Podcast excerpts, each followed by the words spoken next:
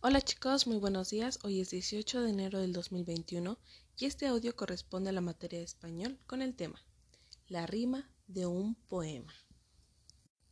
Bueno, el poema es una composición literaria que expresa ideas, emociones y sentimientos. Este se podría considerar como una pequeña definición de lo que es el poema. Se forman de varios renglones y los cuales se llaman versos y los cuales estos versos forman estrofas. ¿Sale? Muchos poemas tienen rimas, que es la semejanza de sonidos de las palabras finales de cada verso, y pueden ser constante o asonante. La rima es constante cuando los versos terminan con el mismo sonido, que sería como ejemplo cabeza y maleza. ¿Sale? Cuando terminan con la, con la, misma forma, con las mismas palabras o más bien con las mismas letras, como manzana y campana.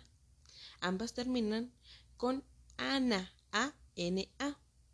La rima es asonante si solo coinciden los sonidos de las últimas o de las vocales. ¿Sale? De la vocal que, que esté finalizando esta palabra. Por ejemplo, cabeza termina con la letra A. Exactamente, chicos. Y un ejemplo que rima con cabeza es negra, porque termina con la letra A. ¿Sale? Entonces, consonantes cuando terminan con los mismos sonidos, con más de dos letras de, al finalizar la palabra. Y asonante cuando coinciden las vocales. ¿Sale? Entonces, ahorita lo que vamos a estar trabajando en su cuadernillo de trabajo es que van a tener que colorear de la misma tonalidad aquellas palabras que riman. Por ahí les mandé un pequeño poemita que dice, un pájaro me, dio me dijo al oído, pío, pío, tengo mucho frío. Entonces ustedes van a tener que encontrar aquellas palabras que riman, ya sea eh, de la forma en que las hemos estado explicando, consonante o asonante. ¿Sale?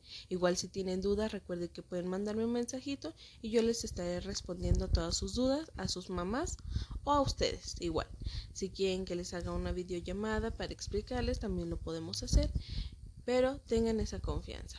¿Sale? Esa es su única actividad por el día de hoy. Diviértanse mucho y estaré al pendiente.